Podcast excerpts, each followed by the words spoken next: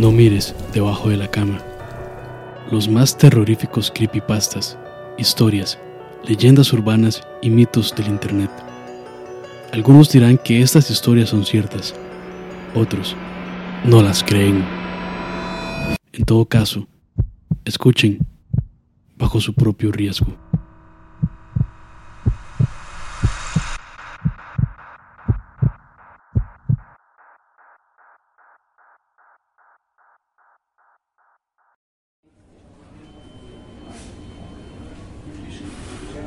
En junio de 1972, una mujer apareció en el hospital Sear Senai, vestida solamente con una bata blanca, cubierta de sangre. Esto por sí solo no era nada extraño, pues la gente solía tener accidentes cerca y venía al hospital más cercano para recibir asistencia médica. Pero había una cosa que hacía que las personas que oían a esta mujer huyeran aterrorizadas. Ella no era precisamente humana. Se parecía algo así como un maniquí, pero tenía la destreza y la fluidez de un ser humano normal. Su rostro era tan impecable como el de un maniquí, desprovisto de cejas y lleno de maquillaje. Desde el momento en que entró al hospital hasta que fue llevada a un cuarto para proceder con la sedación, permaneció completamente tranquila, inexpresiva e inmóvil. Los doctores habían decidido sujetarla hasta que las autoridades llegaran y ella no protestó. No pudieron sacarle ningún tipo de respuesta y la mayor parte de los empleados se sentían bastante incómodos al mirarla por más de unos segundos. Pero al momento en que el personal trató de sedarla, opuso resistencia con una fuerza extrema. Dos empleados la sujetaban mientras se levantaba de la cama inexpresiva. Luego giró sus ojos impasibles hacia el doctor e hizo algo inusual. Sonrió. En cuanto lo hizo, la enfermera gritó y la soltó por la impresión, ya que en la boca de la mujer no había dientes humanos, sino unos más largos y afilados, muy largos como para que su boca no se pudiera cerrar sin causarle alguna herida. El doctor la miró fijamente por un momento, antes de preguntarle, ¿qué mierda es usted? Ella recostó su cabeza sobre su hombro para observarlo, aún sonriendo. Hubo un largo silencio. El personal de seguridad ya había sido alertado y se podía escuchar corriendo por el pasillo. En tanto él se volvió hacia el sonido de las pisadas, ella se le abalanzó, hundiendo sus dientes en la parte anterior del cuello del doctor, arrancando su yugular y dejándolo caer al piso. Luego se inclinó hacia él mientras jadeaba y se ahogaba en su propia sangre y le susurró, yo soy Dios. Los ojos del doctor se llenaron de terror mientras la miraba voltearse tranquilamente y caminar hacia los guardias. Lo último que vio fue cómo se daba un festín con ellos, uno por uno. El doctor, que sobrevivió al incidente, la nombró la inexpresiva.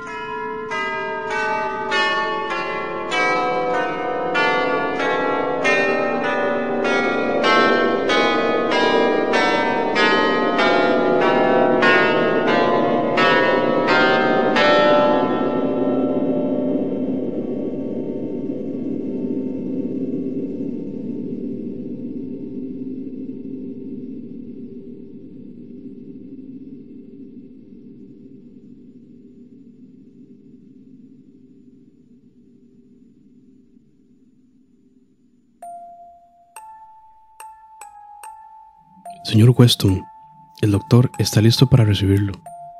La enfermera apagó el intercomunicador. Aunque Sam estaba muy nervioso, se empezó a reír porque la enfermera le dijo señor. Ese era el nombre de su padre. Era 31 de octubre de 1973 y Sam Weston, de 9 años de edad, estaba en el hospital a punto de someterse a una cirugía. Le extraerían las amígdalas. Siguió a sus padres al consultorio del doctor en la parte trasera del hospital. Bien, hijo, dijo el doctor. Ups, lo siento. Me habían dicho que un niño de nueve años llamado Sam venía por una cirugía. Tú eres tan grande como yo. Sam rió. Solo tengo nueve. Pensaba que era hilarante que todos en el hospital creyesen que era un adulto. El doctor revisó el historial. Ah, ¿una amigdatolomía? ¿Es eso lo que tus padres me dijeron que le temías? Déjeme aclarar algo, señor Weston. Una amigdatolomía no es algo de lo que asustarse. Solo dolerá por un segundo. ¿Alguna vez has caído de rodillas? Sam asintió. Pues es tan doloroso como eso. A mí me sacaron las amígdalas cuando tenía tu edad. No hay nada que temer. Sam se sentía un poco mejor. Oh, parece que hay un pequeño problema. No tenemos las herramientas necesarias para tu caso. Las cambiamos por herramientas nuevas y mejores, que aún no han llegado. Lo que tenemos que hacer será admitir a Sam por una noche y pedir prestado parte del equipo del hospital en Memphis. Cuando llegue, haremos la cirugía. Probablemente estará dormido cuando lo hagamos, así que no sentirá dolor. Sam se quedó sentado en silencio, mientras sus padres arreglaban todo. Llevaron a Sam a su habitación y ellos partieron a la sala de espera, en donde estarían hasta que la cirugía tuviera lugar. Una enfermera ayudó a Sam a acomodarse en la cama y le dio algo de jugo. Sam volteó hacia su derecha y vio a otro niño. Hola, soy Sam, pero puedes llamarme Sammy. El niño ni siquiera le dirigió la mirada. Tommy está nervioso. Tiene una cirugía importante mañana, le murmuró la enfermera al notar su interés. Le van a cortar su pie, dijo en voz aún más baja. Mi nombre no es Tommy. La enfermera lucía triste. Pasaron unos minutos. Sam estaba pintando en su libro de dibujos. La enfermera se había ido para dejarlo descansar. Tommy volteó hacia Sam. Señaló una historieta que Sam tenía al pie de su cama. El hombre araña es mi favorito. El mío también. Sam trató de lanzar una red de telaraña al rostro de Tommy. ¿Por qué estás aquí? Amígdalas. Tienes suerte. Dicho esto, Tommy se dio la vuelta. Pasaron unos minutos más en silencio. Luego Tommy alzó la voz. ¿Te gusta dormir? A diferencia de la mayoría de los niños, a Sam le encantaba dormir. Pensaba que mientras más rápido se durmiese, más podría jugar al día siguiente. Sí, mi mamá siempre trata de despertarme para que no llegue tarde a la escuela, pero nunca puedo escucharla. Dice que podría dormir incluso durante un terremoto. Tommy apagó la luz y regresó a su cama. Sam entendió el gesto.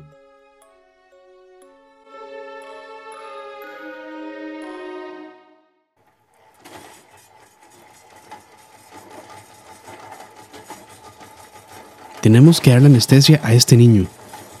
Sam se despertó. Lo estaban conduciendo por un pasillo al hospital. Las luces iluminaban su rostro. Miró a los cirujanos. No los había visto antes. Se dio cuenta de que llegó el momento. Le extraerían las amígdalas. Sus padres le dijeron que podría comer helado cuando todo terminara. Pensaba en qué tipo de helado le gustaría, mientras los cirujanos empujaban las puertas de una sala. Bien, Tommy, ponte esta mascarilla. Te ayudará a dormirte. Sam se sorprendió. Mi nombre no es Tommy. Es Sam. Un cirujano revisó su historial. Aquí dice que es Tommy, hijo. Tenía razón. Sam lo miró también y vio el nombre de Tom Witham. Mi nombre no es Tommy, es Sam. Sí, nos advirtieron ¿Qué dirías eso? El cirujano le puso la mascarilla. Sam entró en pánico, pero sus gritos fueron silenciados por la anestesia. Pudo dar un último vistazo al pasillo. Tommy estaba al otro lado de las puertas, sonriendo. Sam lloró mientras caía dormido.